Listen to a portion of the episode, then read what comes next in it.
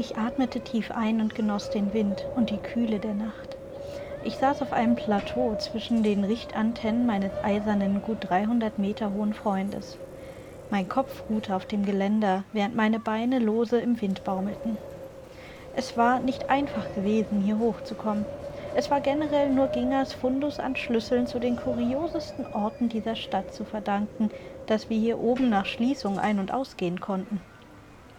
Gingers Schlüsseln und der Tatsache, dass wir uns etwas schneller und sicherer bewegen konnten als ein normaler Mensch. Es war eine ganze Weile her, seit ich das letzte Mal so weit oben auf dem Eiffelturm gewesen war. Die Massen an Antennen ließen diesen Ort etwas an Schönheit einbüßen.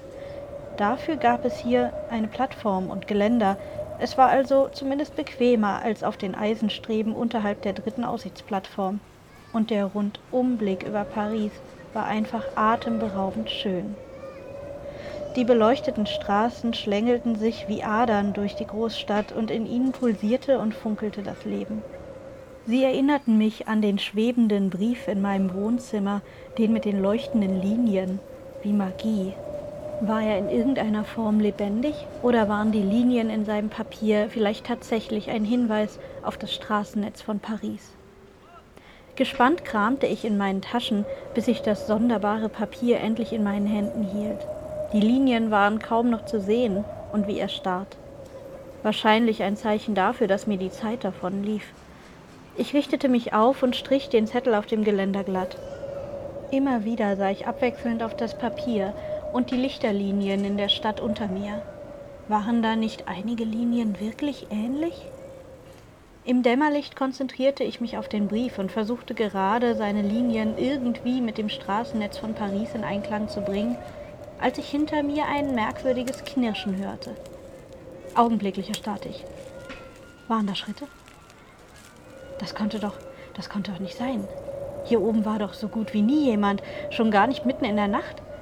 Ich sah mich hektisch um. War ich entdeckt worden? Konzentrier dich, Kara. Was hat dir Ginger beigebracht? Nutze alle deine Sinne. Ich lauschte, versuchte den Wind und das Pfeifen zu ignorieren, war das ein Herzschlag oder nur der Eiffelturm, der leise ächzte? Meine Hände krallten sich an das Geländer, während meine Augen ruhelos die Umgebung untersuchten. Nichts. Da war nichts. Nur der Wind hatte aufgefrischt. Oder? Zur Sicherheit sollte ich wohl besser meinen Brief schnappen und von hier ver... Der Brief! Er war nicht mehr in meiner Hand. Wo, wo konnte er sein? Ich hatte ihn doch eben. Also, da war. Da! Er hing an einer der Antennen, die außen am Geländer befestigt waren.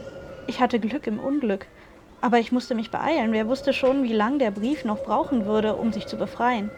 Sekunden später war ich bereits über das Geländer geklettert und streckte mich nach dem Stück Papier aus, das mich auch ohne diese halsbrecherische Aktion schon genug Nerven gekostet hatte.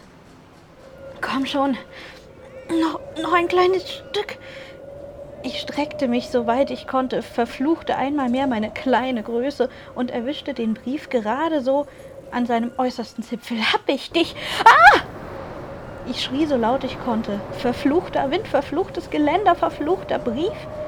Meine Haare peitschten in mein Gesicht und der Wind dröhnte in meinen Ohren.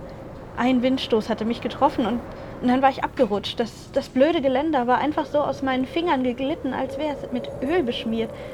Ich kniff die Augen zusammen und wartete auf den Aufschlag. Ich wartete darauf, dass alles vorbei war. Darauf, dass mich der Wind gegen die Eisenträger schleudern und ich am Boden aufprallen würde.